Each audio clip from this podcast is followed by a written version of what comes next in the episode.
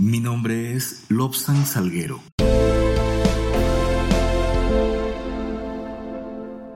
...2.2.4... Garantías para la reconciliación, la convivencia, la tolerancia y la no estigmatización, especialmente por razón de la acción política y social en el marco de la civilidad.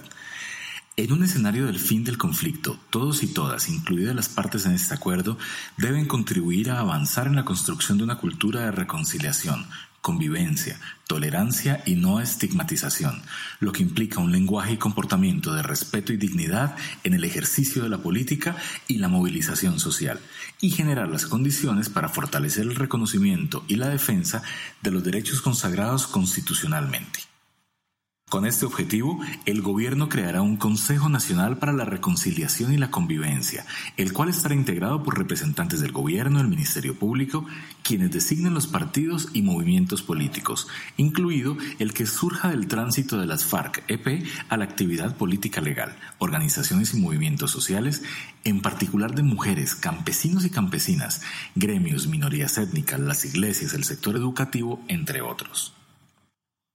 El Consejo tendrá como función asesorar y acompañar al Gobierno en la puesta en marcha de mecanismos y acciones que incluyen diseñar y ejecutar un programa de reconciliación, convivencia y prevención de la estigmatización con la participación de las entidades territoriales, promoción del respeto por la diferencia, la crítica y la oposición política, promoción del respeto por la labor que realizan en pro de la construcción de la paz y la reconciliación, diferentes movimientos y organizaciones políticas y sociales Promoción del respeto por la labor que realizan las organizaciones sociales y de derechos humanos, en particular aquellas que fiscalizan la gestión del gobierno y las que se oponen a sus políticas. Promoción de la no estigmatización en razón de la orientación sexual y la identidad de género diversa. Capacitar a funcionarios y funcionarios públicos y a líderes y lideresas de las organizaciones y movimientos sociales para garantizar la no estigmatización.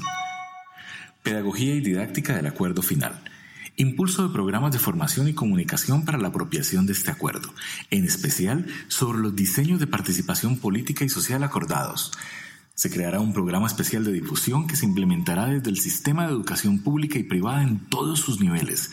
Se garantizará la difusión del acuerdo en todos los niveles del Estado. Diseño y ejecución de campañas de divulgación masiva de una cultura de paz, reconciliación, pluralismo y debate libre de ideas en desarrollo de la democracia.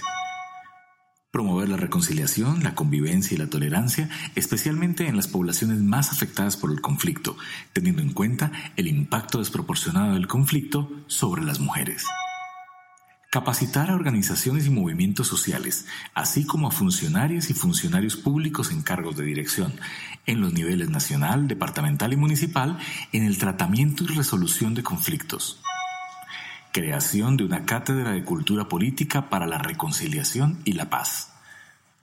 Se establecerán consejos para la reconciliación y la convivencia en los niveles territoriales, con el fin de asesorar y acompañar a las autoridades locales en la implementación de lo convenido, de tal manera que se atiendan las particularidades de los territorios.